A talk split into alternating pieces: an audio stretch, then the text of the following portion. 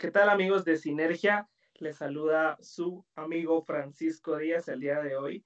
Estamos todos aquí reunidos con el equipo de Sinergia para tocar temas muy interesantes el día de hoy. Tenemos temas bien importantes y tenemos temas también que creo que vamos a disfrutar mucho todos nosotros y, esperamos también que sea de su agrado y recuerden siempre pues seguirnos en nuestras redes sociales, nuestro Facebook, nuestro Instagram, en YouTube, en Spotify y también, pues, eh, si ustedes tienen algún tema de interés, algún tema que ustedes quieren que toquemos, saben que estamos total y absolutamente a sus órdenes. Entonces, empezando el día de hoy, vamos a presentar a quienes nos van a acompañar el día de hoy. ¿Qué tal estás, Julito? ¿Cómo te va? Bastante, bastante bien. ¿Ustedes cómo se encuentran en esta noche tan agradable? Agradable, agradable noche. ¿Qué tal, Marilyn? ¿Cómo te va? ¿Qué nos cuentas de bueno? Todo bien. Casi terminando la semana. Cansada, pero bien. José, ¿cómo estás? Cansado de la vida. Y me gustó mucho el, el hola, qué- qué inicio positivo. de, de, de Frank, de um, estamos reunidos todos y estaba seguro que ibas a dar el inicio de una misa. O sea, estamos reunidos todos juntos como hermanos y no sé, Miembros de la iglesia. miembros de la Vamos iglesia. caminando al encuentro del Señor. Ajá, justamente me sonaba al inicio de una misa, me pareció muy bonito que le das un toque más, um, más Mm, espiritual a Sinergia. Entonces, eso me gusta mucho, la verdad. Entonces, eso me motivó para dejar de estar cansado de la vida. Pero bueno, Eso, estoy eso es. estoy. El toque espiritual, ya me imagino ahí. Muy bien. No, aquí todos somos re espirituales. Nah, todos así. Bueno, pues vamos a iniciar el día de hoy con nuestro primer tema. Vamos a hablar de algo muy interesante que ha estado ocurriendo en nuestra bella Guatemala, nuestra sorprendente Guatemala, nuestra siempre sorprendente Guatemala, que creemos que ya nadie nos, nada nos puede sorprender más y ¡pum! sale un tema de la nada.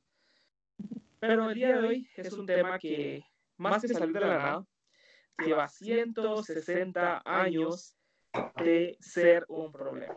Porque sigue siendo un problema, ya lo descubriremos luego, pero al día de hoy sigue siendo un problema. Entonces vamos a hablar un poco del el conflicto que ha estado dando mucho de qué hablar en Sololá, acerca de mm, los pobladores de Nahualá y de Santa Catarina y Ixtahuacán, lo dije bien a la primera, pensé que lo iba a decir bien a la primera y que me iban a fundar. Vamos a hablar un poquito de este tema. Como les comentaba, ¿verdad? Este conflicto tiene sus orígenes, como todos sabrán, ¿verdad? Pues somos parte de una colonización española desde hace mucho tiempo que tenemos como esta, esta situación latente y lo de hoy no es algo distinto. Todo empieza cuando eh, son delimitados los territorios de Guatemala por parte de los colonizadores españoles. En este caso, el territorio de Sololá, que cubría dos grupos mayas eh, bastante importantes que no se llevaban muy bien, que digamos, no se siguen, siguen sin llevarse bien. Y son sometidos de primas a primeras, sin ninguna consulta, obviamente era una colonización, los juntan, los juntan y empiezan los conflictos. Empiezan conflictos por tierras, por poder, conflictos eh, en virtud de sus relaciones económicas, religiosas, etcétera, etcétera. Entonces, ahí da origen este, este conflicto, lo cual va evolucionando en el tiempo y se va dando un poco más eh, modernamente, digámoslo así, eh, los enfrentamientos entre estos dos municipios. Es hasta, hasta los días contemporáneos, hasta el día de hoy, que todavía persiste este, este conflicto. Y eso es lo que ha estado dando mucho, mucho de qué hablar, más por las últimas noticias en las cuales todos hemos visto que han habido, pues, lastimosamente personas fallecidas, entre ellos niños, niñas, mujeres, hombres, eh, policías, eh, er, por errores administrativos, por errores de manejo, por errores de política, por errores de gobierno, por cualquier tipo de errores. Entonces, el día de hoy estamos aquí para tratar de comentarles y explicarles un poquito menos enredado, porque sí les, sí les digo que cuando me puse a investigar un poco el tema, sí vi que estaba muy enredado y sí tenemos que dar como que en varias fuentes para darnos cuenta de que no es solo una cosa, porque te quieren vender eh, una sola cosa, que este es el motivo por el cual existe el conflicto. Y no créanme que no es solo por el conflicto territorial. Entonces, el día de hoy estamos aquí para resumirles un poco cómo está la situación en estos dos municipios y bueno, vamos a discutir un poco cómo, cómo está cada uno de los puntos de vista. Si quieren, iniciamos, no sé quién quiere tomar la palabra de, de primero. ¿Qué, qué, qué han escuchado de este, de este conflicto? ¿Qué es lo que ustedes tienen presente ahorita de, de, de este conflicto y cómo inicia?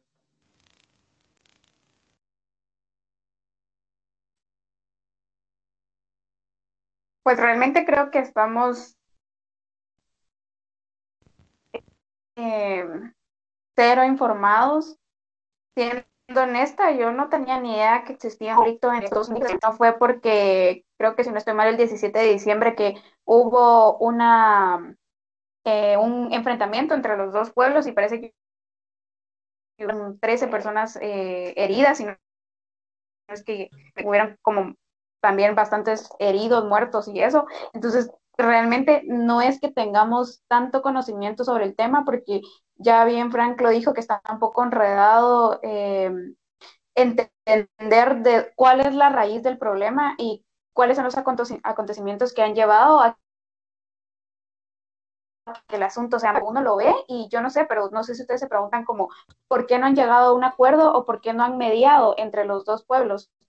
Entonces es bastante difícil llegar a la raíz del problema y tratar también de entender cuál es el punto de, de cada municipio o qué es lo que quieren o qué es lo que esperan eh, recibir. Realmente es un tema bastante complicado, pero que yo siento que vale la pena indagar más en él y darse cuenta que la vida de acá, digamos, de los que vivimos en la ciudad capital, no es la misma de las personas que viven en estos pueblos es completamente diferente, no hay, casi que se guían por el derecho constitucionario, o sea, no hay, no hay ley, porque si se dan cuenta los policías que han tratado de, de mantener el orden, por así decirlo, han salido heridos y realmente no se ha encontrado, pues, por así decirlo, a los responsables.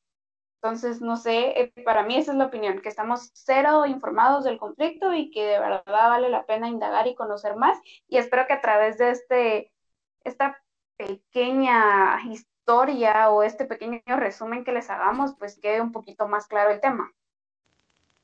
Exactamente, sí, muchísimas gracias Marilyn. También tocas un punto bastante importante que es lo del derecho consuetudinario, que muchas, muchas personas no, no tienen muy fresco lo que este concepto de derecho consuetudinario significa. Entonces, el día de hoy, una pequeña clase de introducción al derecho. No, es solo un término que, que muchas veces se, se, llega a confundir, o incluso la gente cuando lo lee se confunde y siempre es como que ah, ya empezaron a hablar de leyes, mejor me voy. Derecho consuetudinario no es nada más que la costumbre tal cual. Personas que en sus eh, pueblos, en sus ciudades, eh, se rigen únicamente por la costumbre, que según los principios del derecho se considera como una fuente del derecho. Entonces, eh, es la costumbre por la cual se rigen muchos municipios. Y, de hecho, en Guatemala hay muchos, muchos lugares que se, que se rigen por este tipo de, de, de, de ley, de, derecho, ¿verdad? Entonces, solo para que quede claro ese concepto y por supuesto, no hay un manejo administrativo, no hay un manejo de gobierno claro, conciso, que nos dé como un, ¿cómo les digo yo?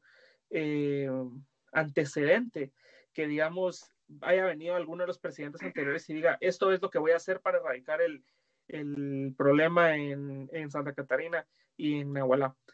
Ni siquiera tenemos eso, porque no les interesa lo que pasa en este tipo de, territorios, ya sea por conveniencia, ya sea porque ahí tienen algún tipo de interés, porque sabemos que aquí se mueve el narcotráfico, porque sabemos que aquí se mueven los famosos coyotes, etcétera, muchos factores, ¿verdad?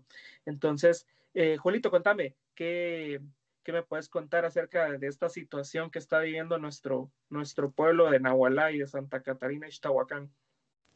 Yo creo que lo has contextualizado bastante bien por el simple hecho de todo lo que implica, ¿no? No solo por temas de derechos, sino también temas étnicos, temas históricos. O sea, no es algo realmente que, que haya pasado este año. O sea, ya es algo directamente de la época colonial.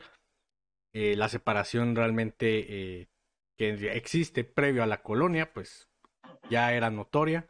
La colonización lo vino a, a acrecentar más. Ahora no digamos cuando hablamos de conflicto armado, ¿no? Que también ahí suma otros grandes factores sobre, sobre el conflicto de territorio que existe en, en, eh, en esta área. Entonces es un tema complejo porque implica tantas cosas, tantos factores y que muchas cosas eh, desconocemos porque no vivimos esa realidad, no somos parte como de ese pueblo, ¿no? O de esos territorios, de, esos, de esas etnias. Entonces es difícil comprender realmente hacia dónde o, o, realmente qué está pasando. Para mí el problema principal es cómo lo está tomando realmente el gobierno, que al final siempre, siempre va este discurso, ¿no? De intentar hacer un poco eh, este discurso de héroes y antihéroes o héroes y villanos, que es algo que siempre se está dando y ahora mismo es algo que, que se está notando demasiado. Exactamente, sí, hay muchas cosas, ¿verdad? Que, que, tenemos tan, tan poco claras en el panorama político, en el panorama, pues ahí sí que nacional, eh, tantas cosas que, que, tenemos a la vista, pero no sabemos realmente si son las cosas que quieren que nosotros veamos, si son las cosas que ellos mismos dicen, vamos a enseñarles un poco de esto para que desvíen la atención, las, las famosas pantallas de humo, ¿verdad? Entonces, eh, José, contame, contame, contanos. ¿Qué, ¿Qué te parece este tema? ¿Qué opinión te merece? Claro, claro. Fíjate que yo lo primero que quiero, pues, de alguna manera resaltar es um, la ausencia del Estado. Estamos viviendo claramente una ausencia del Estado que no es de este año, es una ausencia de, pues, de décadas, de cuánto tiempo quieras verlo. Y yo me retraigo tal vez a las elecciones de por qué el labor periodístico, el labor de todo lo que tiene que haber, ¿por qué nadie le pregunta a los candidatos, mire qué piensa sobre este conflicto que llevamos tanto tiempo llevándolo. Y, y yo me pregunto, ¿quién respondería algo? Primero preguntar, yo estoy seguro que algunos se preguntarían, o si ese municipio existe siquiera, eh, se acaba de inventar un municipio o qué, qué, acaba de decir porque si no lo conozco. Entonces, y, y, entonces yo miro que desde, desde las elecciones para el presidente que va a venir, viene una ausencia total del Estado. Y va, dejemos al presidente, porque el presidente tiene muchas cosas que hacer. Digamos que es muy ocupado y no, no tiene tiempo para esto. Y tiene una pandemia que se está resolviendo. ¿Dónde están los alcaldes en esto? ¿Qué papel forjan los alcaldes en ese tipo de situaciones? Porque yo lo miro y veo, pues, dos alcaldes que, que se sienten abrumados por esa situación, que se sienten que no saben cómo resolverlo. Yo me pregunto, ¿por qué fregados te metiste a esto? Es lo que pasa siempre de que siempre cuando llegan al poder y pasa ese tipo de crisis en diferentes lados, llegan, ah, es que el, el, presidente anterior no hizo nada, que no sé qué, y el alcalde anterior, no sé qué, y el discurso de victimismo de toda la vida, de que, y que no, que, no, que no saben cómo resolver absolutamente nada. Pero pregunto yo, si quieres ser alcalde de un lugar, tenés que saber a quién te estás enfrentando, tienes que saber conocer a la gente, conocer sus conflictos, pero nunca es así. Va, dejemos a los alcaldes, Ahora voy a otra cosa. ¿Dónde están los diputados? ¿Dónde están los diputados representantes del departamento de Sorolá? ¿Qué función tienen que ejecutar que están dejando de hacer? Porque parte de las funciones de los diputados es pues responder a las peticiones y, y, y problemáticas que pueda tener el departamento municipio que los eligió. Entonces, voy a un ejemplo. Alan Rodríguez, tan querido por nuestro podcast y por todo Guatemala, eh, es elegido por el departamento de Sololá. Imagínense, o sea, una figura tan emblemática que tiene tanto poder, hasta el día de hoy lo sigue teniendo, y que mueve tanto, no está haciendo absolutamente nada por Sorolar. Eh, y no me he metido en Facebook, pero estoy seguro que lo, lo que hay a haber ahí va a haber oraciones por Sorolar, ha de haber declaraciones de guerra por, todos estos asesinatos y todo, pues, eh, todas estas acciones de violencia. Entonces, eso es lo que voy. Lo que más me preocupa es la ausencia del Estado pues, representada en esas tres figuras. Entonces, eso sería.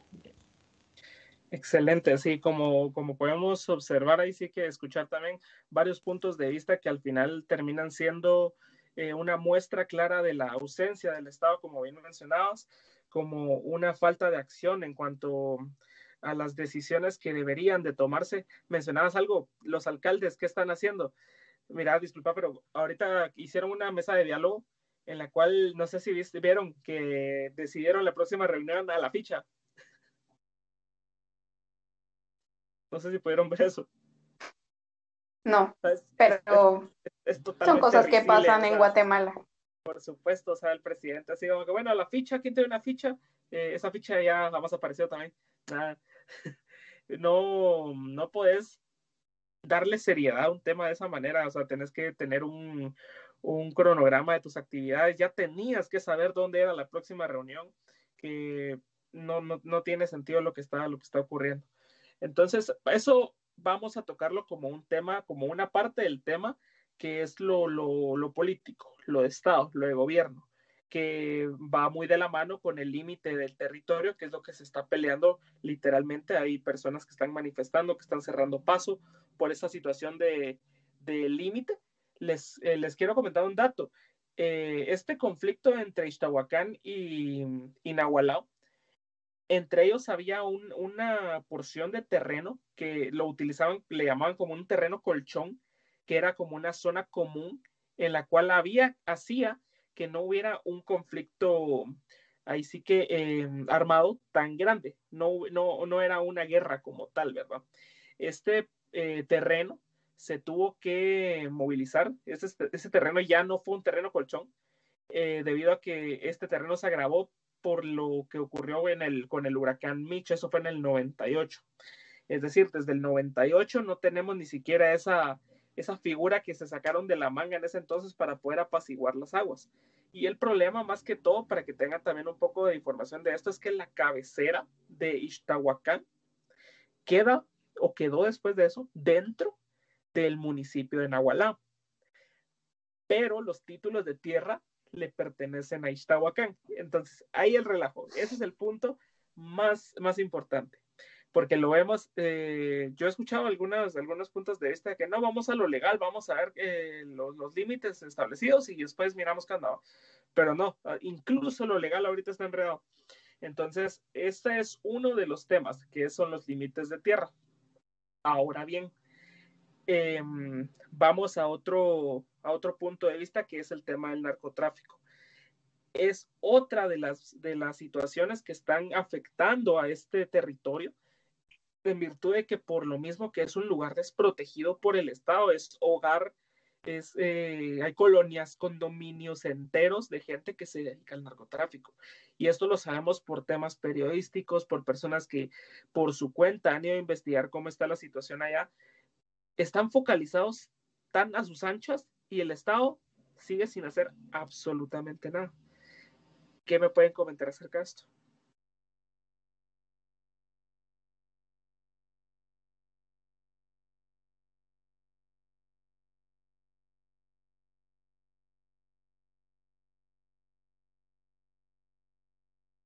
Yo quiero escuchar a José antes de, de, emitir ahí mi opinión, la verdad. Espérame, solo estaba quitando mi micrófono. No sé si me escuchan. Sí. Sí, sí. sí. A ver, está, va un poco lento mi computadora, perdón. Entonces no sé si estoy con micrófono o si no. Eh, pedían mi opinión, pues es lo que hablábamos, es una ausencia total del Estado. Y otra cosa que yo creo que las pocas acciones que el Estado trata de realizar son totalmente eh, disfuncionales. Por ejemplo, los famosos estados de sitio, eh, que la verdad suenan bonitos, suenan bastante fuertes y con que pueden crear mayores acciones, pero nunca ha sido nada. Me, me retraigo cuando a principio del 2019, en el primer año Yamatei, dijo estado de sitio en Villanueva, estado de sitio en no sé dónde, y en no sé dónde, y sacó como 10 estados de sitio y, y contra las maras y que no sé qué. Entonces toda la gente se emocionaba porque decía, ah, bueno, este presidente se va contra la violencia, todo eso. Y al final no, los resultados eran bastante pobres. Y, y me retraigo ahorita nuevamente a lo mismo, que estado de sitio, perfecto, yo creo que es una acción que tiene el Estado su poder realizar, que lo que busca es eso, ¿verdad? Pues restringir ciertos derechos con la, con la intención de, de poder pues resolverle el conflicto, ¿verdad? Pero nuevamente están viendo que no funciona de nada. Entonces, y, y cómo eso del narcotráfico llega aquí, nuevamente, ausencia del Estado. Y me pongo a pensar que no solo en Nahualá y todo ese tipo de lugares, sino que hay otros municipios que también están, se están viendo afectados por ese tipo de situaciones que no sabemos y que en algún momento puede haber un conflicto mayor y que va a volver a pasar y que esto va a seguir pasando, que es una situación que va más allá de, de, de nuestras manos. Eso era un poco fatalista decirlo, pero yo creo que ya se salió de control, o sea, y que, Por supuesto. y que realmente me cuesta realmente encontrar una solución fácil. Yo creo que esto es la clara... eh, em, ahorita que hablé de la ausencia del Estado y de cómo eh, los candidatos a presidentes no saben, estoy seguro que ahorita sí van a saber y el otro año todos van a, van a venir con su portafolio lleno de ideas de cómo resolver el conflicto, ¿verdad? Entonces van a venir todos bien preparados, bien bonitos su portafolio y todo para cómo vamos a resolver este conflicto. Va. Y, pero este es el claro ejemplo de cómo el populismo no es la solución a, la- la- a este tipo de cosas. Mencionaste lo de la guerra entre buenos y malos y héroes y villanos. Entonces, y, y estoy seguro que todos van a ir por ahí, cuando no es así de fácil, es un conflicto demasiado fuerte donde ya se involucran fuerzas mayores del- de- del Estado, que en este caso es el narcotráfico.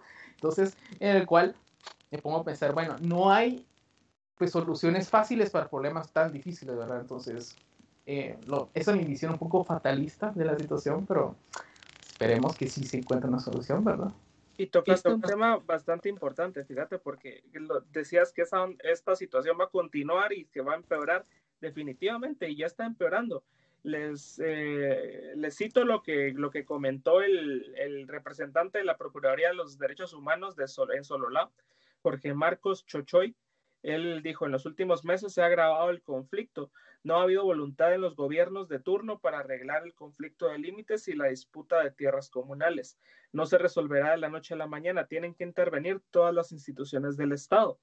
Eh, en virtud de que ahora la violencia se está dando en las zonas que estaban en relativa paz, como es Chiri, Chirijijox, no quiero confundirme, Chirijox, Chirijox. Entonces, ahí podemos dar o como, ahí hay señales de que, de que la situación se está expandiendo, de que la situación va, va cubriendo tierras en las que había supuesta paz. Entonces, eh, quería dejarles esta, esta cita para tal vez para ver que es la única persona que lo que yo he investigado, que es eh, por parte de, de alguna institución del Estado, que ha dado a conocer su, su opinión acerca de esto y las opiniones que, que en su momento dio el diputado Aldo Dávila. Eh, Julito, coméntanos. Realmente lo que es eh, como información de parte estatal o de parte de diputaciones o municipalidades, muy poca gente se ha, pron- se ha pronunciado. Y claro, o sea, das una mala información y yo creo que puedes generar como acuerparte de cierto grupo, pero también generas muchos anticuerpos. Eso es algo para mí que, que hay que tener en cuenta. O sea, cómo posicionas el, tu, o sea, cómo te posicionas en esos dos límites, pues va a definir mucho realmente cómo te van a recibir o cómo realmente la gente va a venir y después lo puede tomar. Entonces, es ahí donde yo siento que, que hay muchas instituciones o muchas personas que todavía están a la espera de cómo van a reaccionar otros, otros agentes, ¿no? Por ejemplo, cómo está reaccionando ahora mismo el gobierno, que se tardó bastante tiempo en venir y emitir un comunicado oficial y al final termina siendo lo que se esperaba, ¿no? O sea, un proceso de militarización más.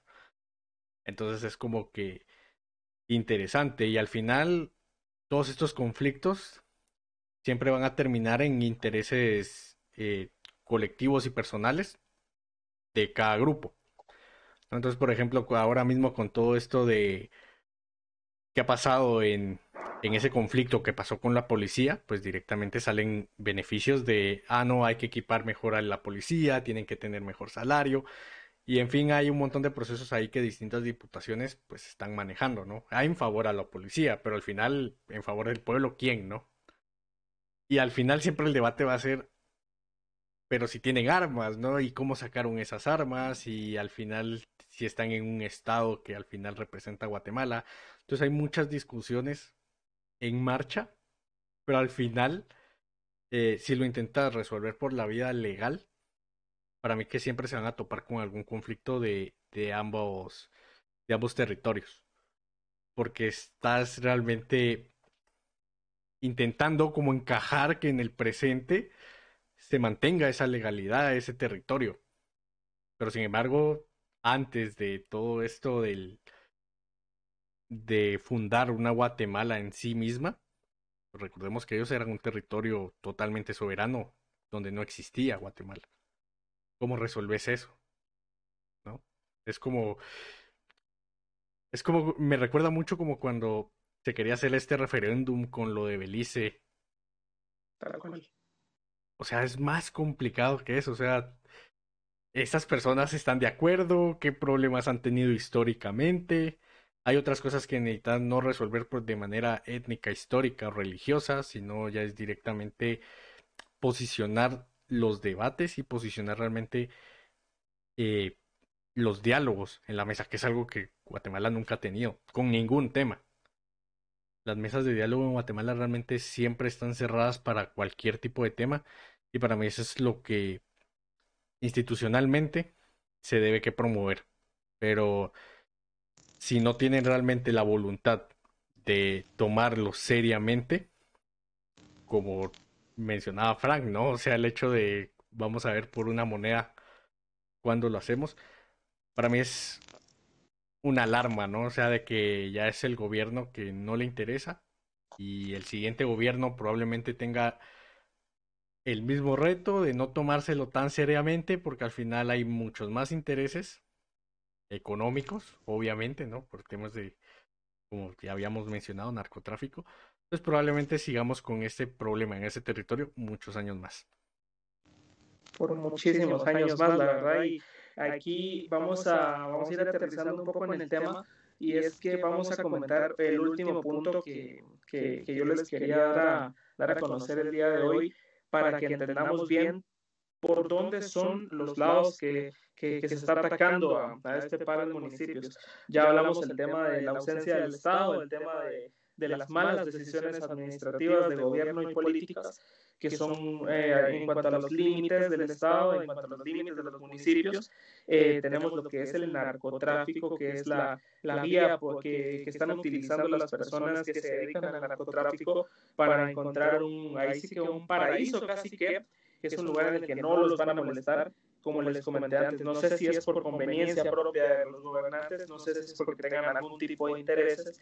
Eh, también tenemos el, el, el, abandono del Estado hacia, este, hacia, hacia estos municipios que también roza en, en una situación eh, racista, oportunista, clasista, como lo queramos ver, en virtud de que se está desprotegiendo a, a un grupo de personas por, por el simple hecho de que no les están otorgando mayor beneficio a sus campañas, a sus gobiernos, etcétera.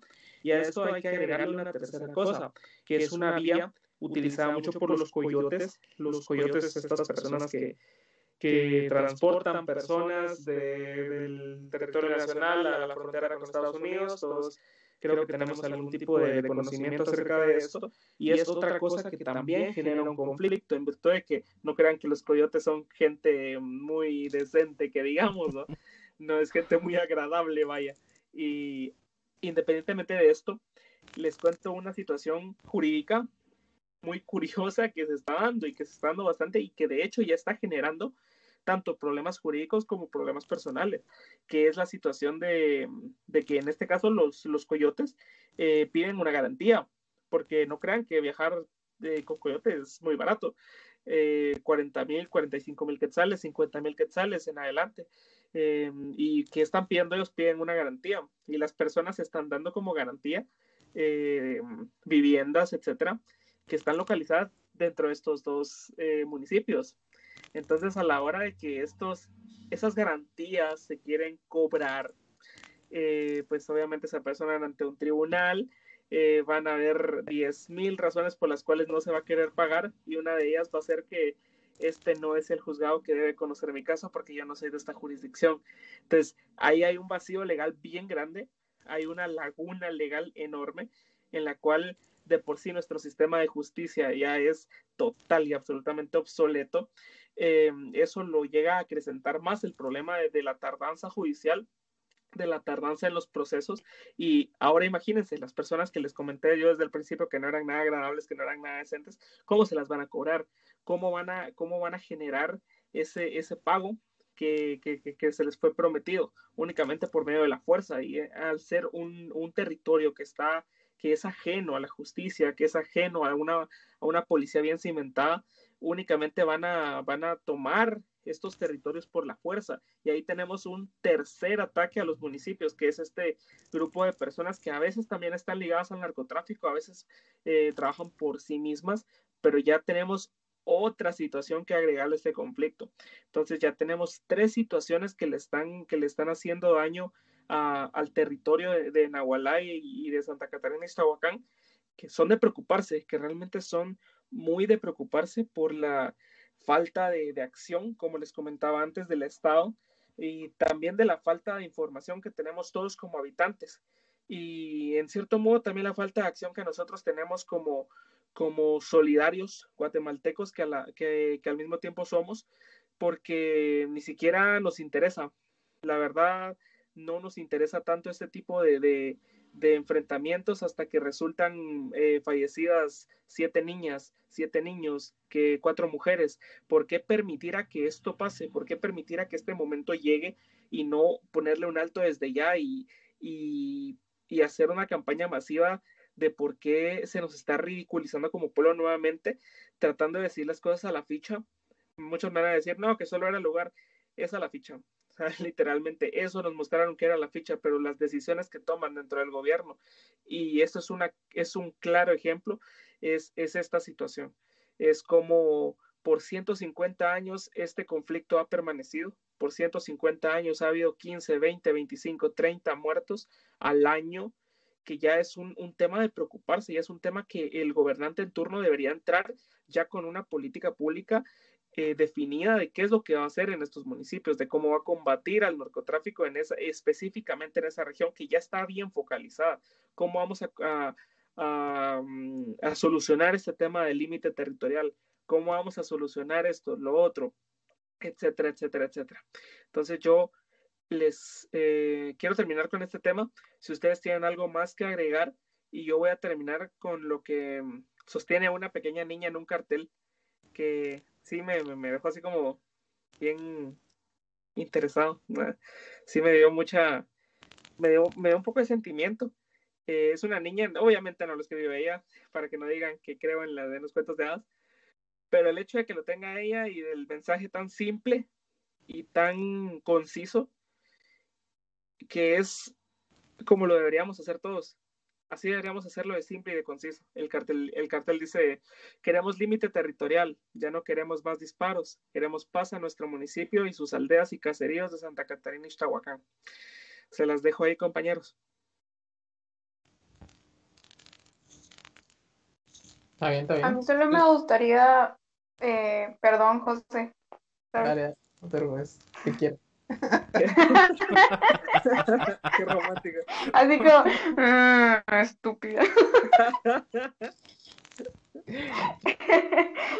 No, que es que solo para contextualizar un poco lo que mencionó Frank acerca de lo del la- el tema de la migración y de los coyotes, que eh, vi, leí algo en una nota que me llamó mucho la atención, que, que dice em, en una entrevista a uno de los policías, y es que ahorita en el estado de sitio, porque la gente dice que es como por los cultivos del narcotráfico en los dos mm, eh, pueblos, y realmente se hizo pues como la investigación por parte del, del, de la organización encargada y se dieron cuenta que realmente no es que hayan tantos eh, plantaciones de marihuana o de amapola, no, es, no se compara a las plantaciones que hay en Quiché, por ejemplo, que, son, que es un municipio que colinda y que realmente este, este problema y estos grupos que están atacando a los policías, digamos, son grupos organizados de parte del narcotráfico, pero cómo se mueve esta organización por medio de coyotes, o sea, cómo pasan personas de un lado a otro sin tener ninguna fiscalización, por así decirlo, y que sin que nadie se dé cuenta, y que siendo un problema que es tan común como la migración, y que nadie le ponga atención y que exista, como ustedes decían, esa ausencia de, de Estado que hay ahí, y también hacerse la pregunta, ¿de dónde va a sacar un campesino un fusil AK-47, por ejemplo? o granadas o ese tipo de armamento. O sea, yo realmente no creo que alguien de los campesinos de esos pueblos tengan la disposición de estar comprando ese tipo de armas. Y dejen estar comprando. ¿Quién les vende ese tipo de armas? A ellos. Porque no creo que sea de la manera más legal posible.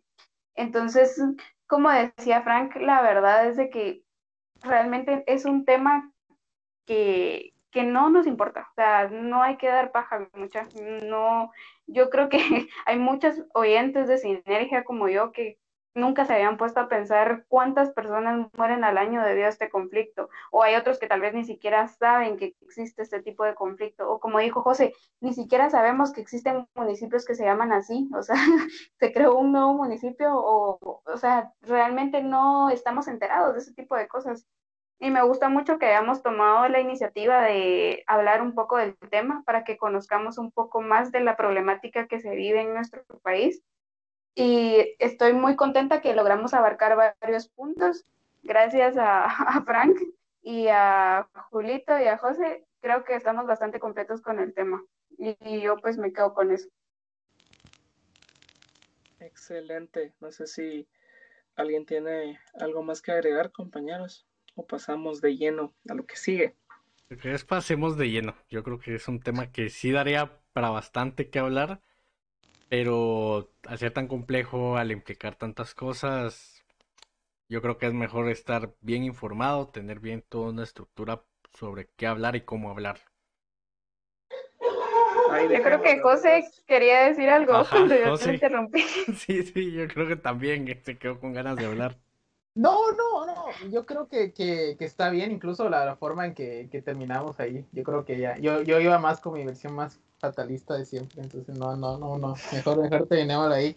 Solo yo, yo solía... Con chispitas y colores, Sí, no, no, y, y, me, me, pareció muy bonito el mensaje de Marilyn, que era la importancia del conocimiento de la situación, que es lo más importante, que por lo menos estar al tanto de lo que pasa, ahora que yo creo que es lo más importante, más que, que, otra cosa, más que lo que yo pueda hacer yo por, por estos municipios, es por lo menos estar enterado de qué está pasando, que es lo primero que tenemos que hacer.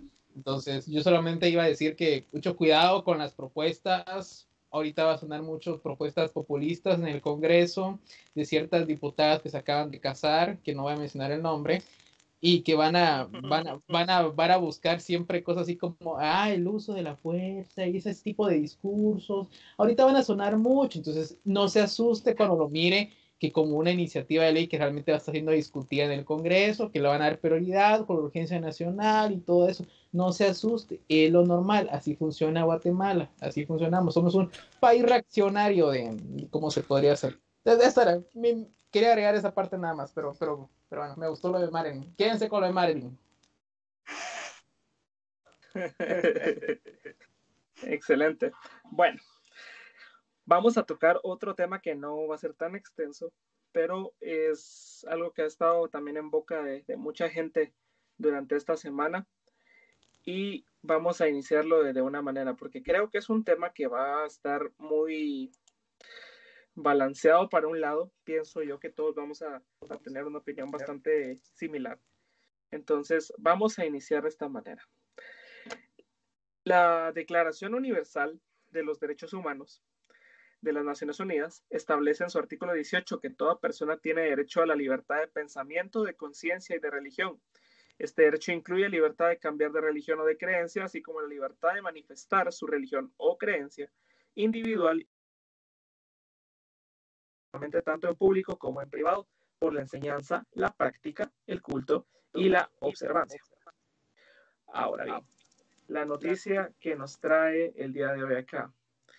Novak Djokovic, el tenista número uno del mundo, el serbio que ha estado en boca de todos los noticieros deportivos, que al momento en el que estamos grabando este episodio es trending topic en casi todos los diarios y, plataformas en cuanto a deportes se refiere.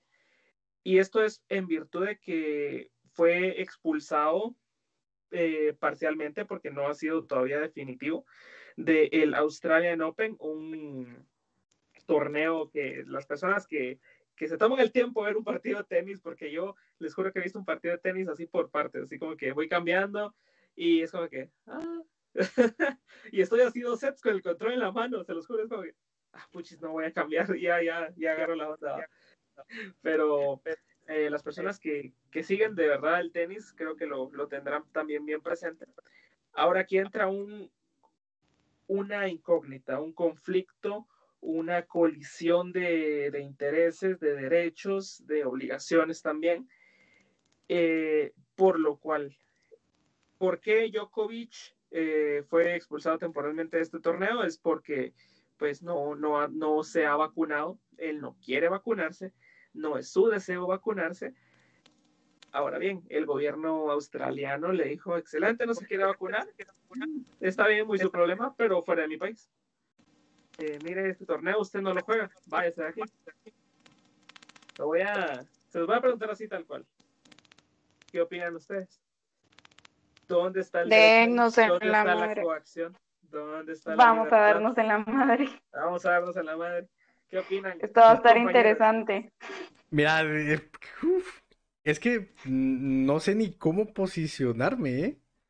Te soy honesto, porque la pandemia supone muchos más debates, no solo a nivel tecnológico, sino a nivel de si te querés vacunar o no, que al final sí debe que ser tu decisión, pero al final supone nuevos retos, porque por ejemplo, si no estás vacunado, podrías contagiar a más personas y también podrías realmente enfermarte con mayor gravedad.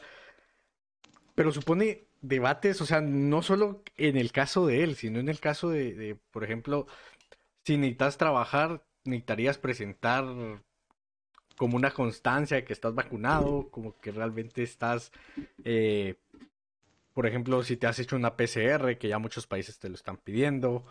O sea, supone muchos más, suponen para mí un cambio paradigmático a lo que estamos entendiendo cómo nos movilizamos en el mundo. Por supuesto. Claro. Ahí es un gran, gran rollo. Es, es que es un tema bastante complicado porque es cambiar la forma de ver del mundo entero en todos absolutamente todos los aspectos de la vida, ya sea deportivos, o que incluso para él, para Djokovic en, en particular, es deportivo y profesional, porque al final es su trabajo. Eh, para nosotros, que ya sea trabajando para alguna empresa, para trabajando para cualquier lugar, para, entrar a cualquier lugar, para entrar a un país, para entrar a un territorio, eh, pedir ya sea la prueba, ya sea la vacuna con esquema, que te digo yo, eh, incompleto, esquema completo, etcétera, etcétera, etcétera. ¿Qué opinión me, le- les merece a los demás compañeros de Sinergia Podcast que te... Pues a mí la verdad este es un tema que me, me molesta, sinceramente.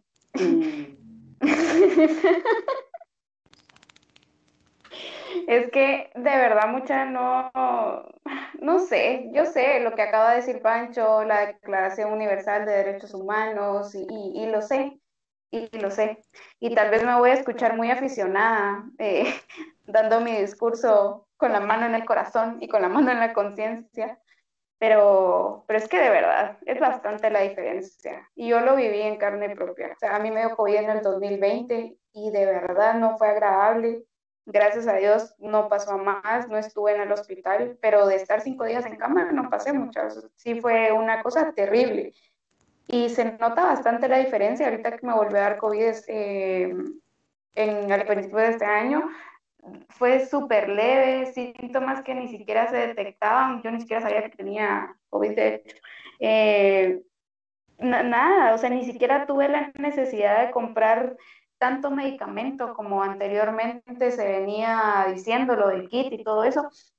Realmente no fue nada grave, gracias a Dios, ni siquiera necesité oxígeno ni nada de eso. Y ahí es donde me doy cuenta lo que puede hacer la vacuna en ti. Y yo sé que no todos los cuerpos son iguales, porque podrás decir como, sí, tú, pero hay alguien más que, que sí le pasó esto y lo otro. Pero son, yo creo que son casos mínimos a comparación de lo que ha hecho la vacuna.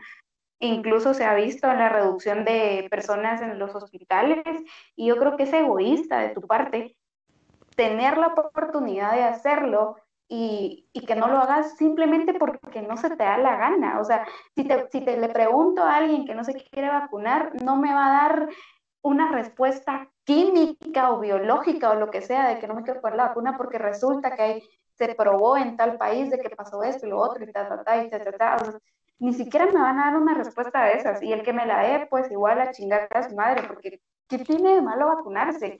Estás le estás robando a alguien la oportunidad de estar en, en, un, o sea, si tú no te vas a poner grave, qué bueno, pero imagínate si sí, le estás robando a alguien la oportunidad de tener oxígeno, de acceder a medicamentos. No, no lo puedo creer, o sea, en mi cabeza no cabe que una persona no se quiera vacunar, simple, es eso. Excelente, y la primera eh, respuesta controversial que tenemos el día de hoy acá. Fundación. Yo tengo otra, tengo otra, otra, otra, otra controversial. respuesta controversial, ajá. De uña, hoy venimos al, con salseo, Sí, salseo sí, del sí, bueno. sí. No le crean, José quiere regresar con su ex. ¿Qué? Esto- controversial, bro. eso no tiene nada que ver con el tema. Entonces, Pero sí. pero sí. Tal vez sí, porque tal vez es antivacunas, vamos. Ah, tal vez. Está el debate. Así era mi ex. Red flag, red flag del 2000. Red flags, red flags. Sí, sí, sí, sí. Hombre, eh, yo tengo una opinión bastante fuerte también al respecto de esto, de que este era un conflicto que ya se mira con un montón de personas alrededor del mundo. Si vas a Estados Unidos, si no te vacunaste. Lo que pasa es que este Djokovic, esa es la gracia, ese es el gran rollo. Ese es el gran rollo, pero esto le pasa a miles de personas alrededor del mundo que no se han vacunado y quieren ir, o se pusieron una vacuna que no es la que le permite llegar a tal lugar por ciertas cuestiones que ya sabemos de qué son. Ahora bien, eh, este era un conflicto que, que, que se puede incluso incrementar y ser peor conforme pasa el tiempo, que yo creo que es el resultado de todos los gobiernos al no saber qué hacer, al no al enfrentarse a una una pandemia, no saber qué realizar, a decir, bueno, vienen las vacunas, vacuna voluntaria, sí, el que quiera, no pasa nada. Aquí te respetamos tus derechos, papá, vacunate si querés o no, no pasa nada, no te preocupes. Aquí lo hacemos por, por, por, por ti, por estamos por ti. Cuando, en forma de ver, si yo era obligado a vacunar a la gente, quiera o no.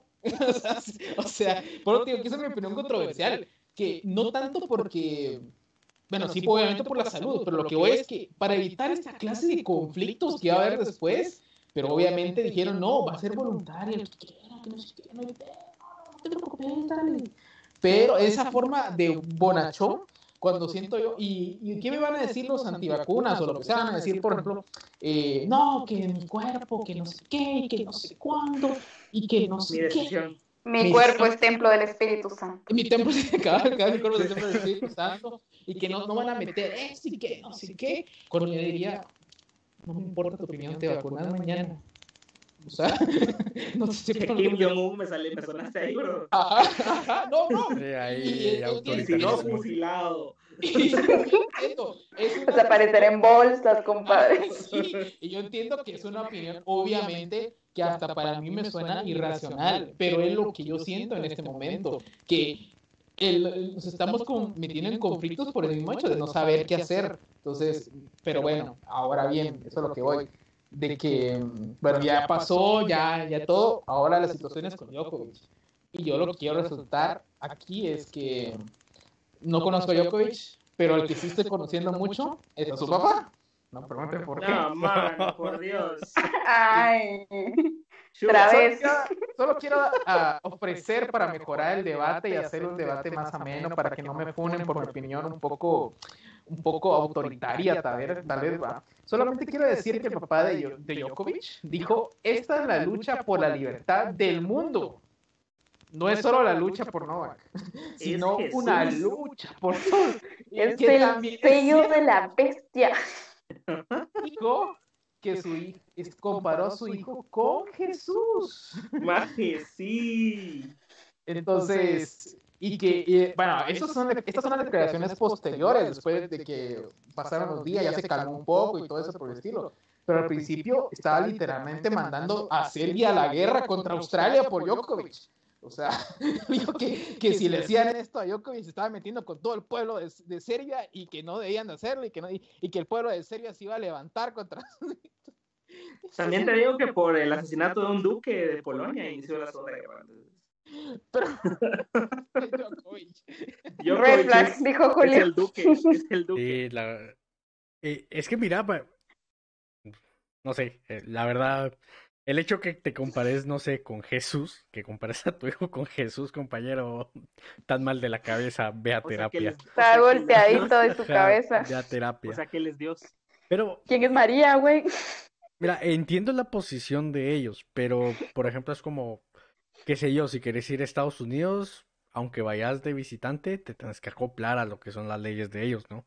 Y es más o menos como lo que está surgiendo ahora mismo, porque el hecho de, de no solo la investigación de la vacuna, mm, ten- tiene obviamente un interés económico, y no digamos la distribución de la misma, tiene un interés geopolítico.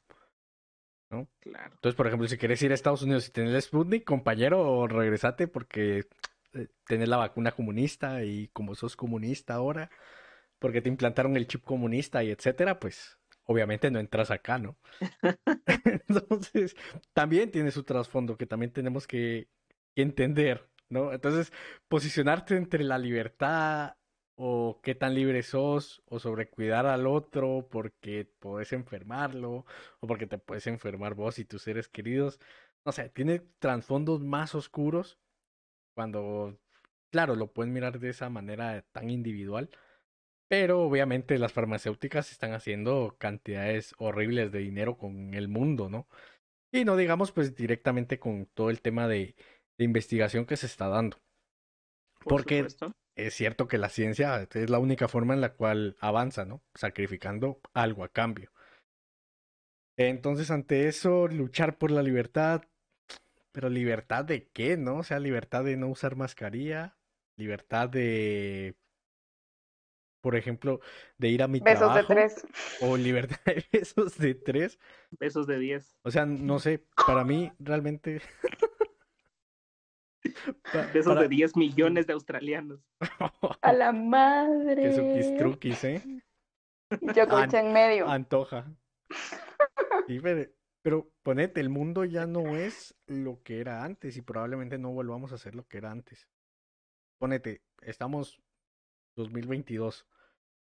Inicias el año con una ola de gripe. Y así lo toma toda la gente. Ah, es que me dio Gripe. gripe, que... Es que fue el sereno de Año Nuevo. Agarra Fue el sereno, fue el sereno. Y mira, y hay mucha gente que se enferma, incluyéndome. O sea, yo tengo mis dos vacunas, pero yo me enfermé y no fui a hacerme una PCR.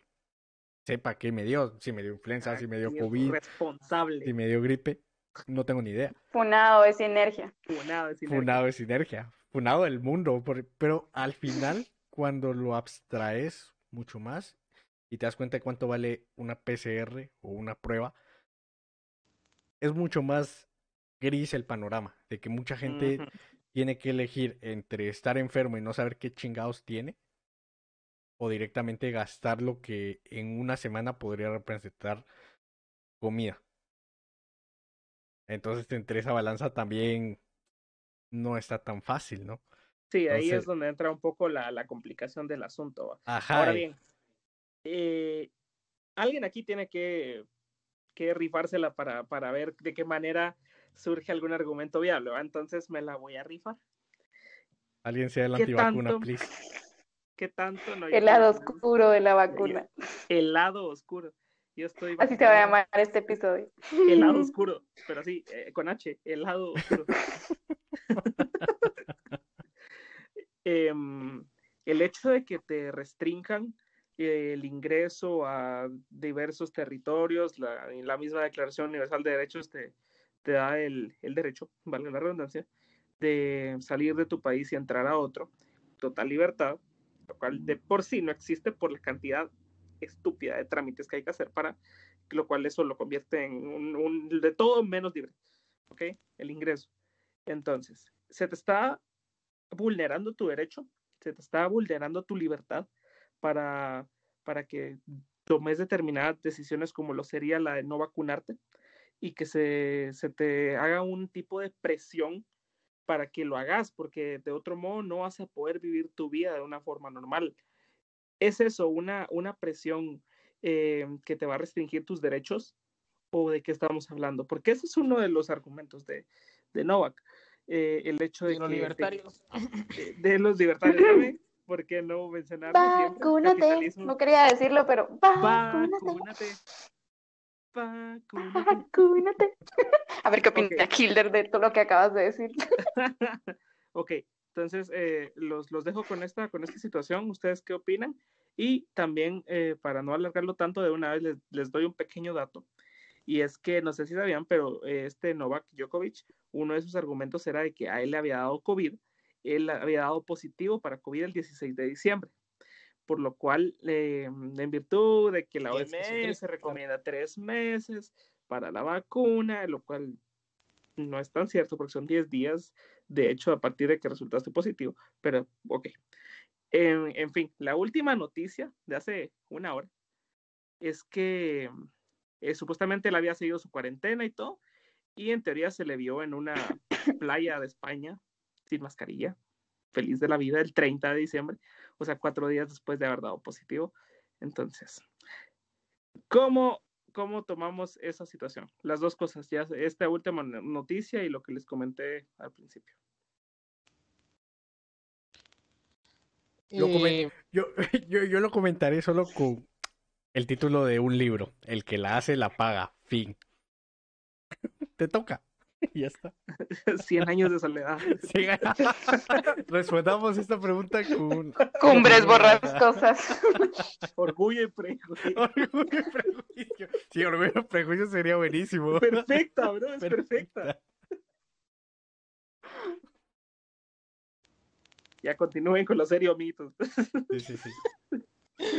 no sé qué tan serio, pero quisiera pues pues entrar a esto porque obviamente Djokovic ha entrado tal vez no es el Jesucristo de los cristianos como dice el, papá, pero tal vez sí es el Jesucristo de los libertarios. Entonces, y que lo han visto de esa manera como una como eh, la gran bandera, que esto es, es- de aquí nos agarramos y todo rollo. Pero también he escuchado ciertos libertarios que han dicho de que, de que, bueno, entonces que entonces mejor nos hubieran vacunado obligatoriamente. Pues, o sea, o sea, por eso salió mi, mi opinión anterior, de que libertad, realmente no tenés libertad, no, la libertad como tal ya la perdiste hace mucho tiempo y, y, y lo que anhelás son ciertos trocitos de libertad que, que, te hagan sentir pues ese placer de poder tomar tus propias decisiones, pero yo creo que realmente no existe la libertad como tal y que esa libertad que anhelan ellos pues, pues, pues, pues no existe. Entonces, eh, porque es claro, o sea, te dijeron tienes que, eh, la vacuna es voluntaria, pero realmente eh, pues, pues sí te iba a perjudicar después. Entonces, realmente no existía esa libertad. Entonces, sí los están obligando a una manera, pues, a vacunarse. Entonces, que es el resultado de, de, como les mencionaba, de gobiernos que realmente no sabían qué estaban haciendo. Entonces, eh, yo solamente digo eso, por eso mencionaba mi comentario de que pues nos hubieran vacunado todos obligatoriamente, porque realmente la libertad de, de, elegir en ese tipo de casos realmente no existe. Como mencionaba Julio, pues, pues obviamente que la hace la paz y todo tipo de cosas y todo, porque pues situaciones de la vida. Entonces, mi opinión es esa de que, pues, pues Djokovic, pues ni modo, te tocará en algún momento vacunarse, quiero o no. Entonces, si quieres seguir siendo el número uno. El Nos número van a funar. Entonces, la secta de Djokovic. La secta toda, de nuestra, toda nuestra, eh, nuestra, ¿cómo se llama? Nuestra audiencia serbia. Nuestra audiencia serbia se fue al, a la fregada ahorita. Entonces, pero bueno, Carajo. pero ojalá algún día, serbio, espérame. ojalá Um, algún día tener una entrevista con el papá de Djokovic, por favor, por favor, por favor, es mi hombre favorito ahorita del Con planeta. Dios, güey. Literalmente es Dios. o sea, si su hijo es Jesucristo, él, Él literalmente es Dios. Entonces, um, está bien, va. Excelente. Izbin Javamse. Perdón en serbio. Perdón, solo fueron ellos. Yo no, no. es contra Mira, Serbia, es menos contra Novak. Mira, prefiero tener ese de que nos funen los serbios a que en algún momento hablemos mal de BTS, porque ahí sí. Uh, ahí sí se nos va. Uy, uy, uy. Dejemos ese tema, no Ahí sí. hablemos de ese tema. No, BTS, grandes, los queremos. Y Querida gente de Sinergia Podcast GT, ¿algún último comentario que me quieran agregar a este tan ameno rato que tuvimos para charlar de estos temas tan importantes? vacúnense. Vacúnate. Vacúnense. Vacúnense. Excelente. Entonces, esto sería todo por nuestra parte el día de hoy, queridos amigos de Sinergia Podcast. Como siempre, recordarles que es un placer para nosotros estar aquí para traerles las buenas nuevas y las buenas no tan nuevas del panorama nacional e internacional y darles un poquito un poquito de más sabor a las noticias, un poquito de más entendimiento también a las cosas que suelen estar tan enredadas y poner también nuestro granito de arena para que, para que todos avancemos de igual manera. Así que les, eh, como siempre, recordarles que nos pueden seguir en Facebook, en Instagram, en Spotify, en YouTube, desde donde nos estén escuchando el día de hoy. Estamos más que agradecidos con ustedes y recuerden también comentar si tienen algún tema de interés, algún tema que siempre han querido ustedes indagar más. No, no es necesario que sea de, de actualidad, puede ser cosas de que ya tengan como mucho, mucho tiempo. No sé, aquí discutimos de todo un poquito. Así que Recomienden películas. Recomienden películas también hace ahora. Si alguien quiere análisis. discutir de que si José va a volver su ex, también, también ¿Quieren que hagamos un episodio completico. completo de tres horas en el cual yo debato con ellos de por qué tengo que regresar con mi ex?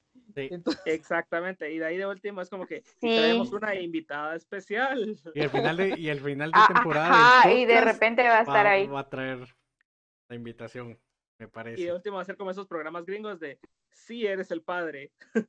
Ah, Yo soy tu padre. iba a decir Bueno. algo, pero iba a ser funadísimo. No, mejor cerrar programa, please. Hoy Bueno. nos vamos a ir sin funadas, así que gracias hoy, amigos dije, de hoy dije un comentario autoritarista y te da, y te da pena. pero, pero es que mira, ese autoritarista yo creo que es válido. Es válido. Deje- de- También si ya- desean escuchar la biografía de Frank, de Julio, de Lulu, la mía, también pueden escribirnos. Aquí les comentamos lo que usted- lo que ustedes quieran, amiguitos. Así Próximamente. que de nosotros, de nosotros es todo y esperamos que tengan una bonita tarde, noche, día, dependiendo de qué hora nos estén escuchando. Y muchísimas gracias por estar aquí. Chao, chao. Vacúnate, vacúnate.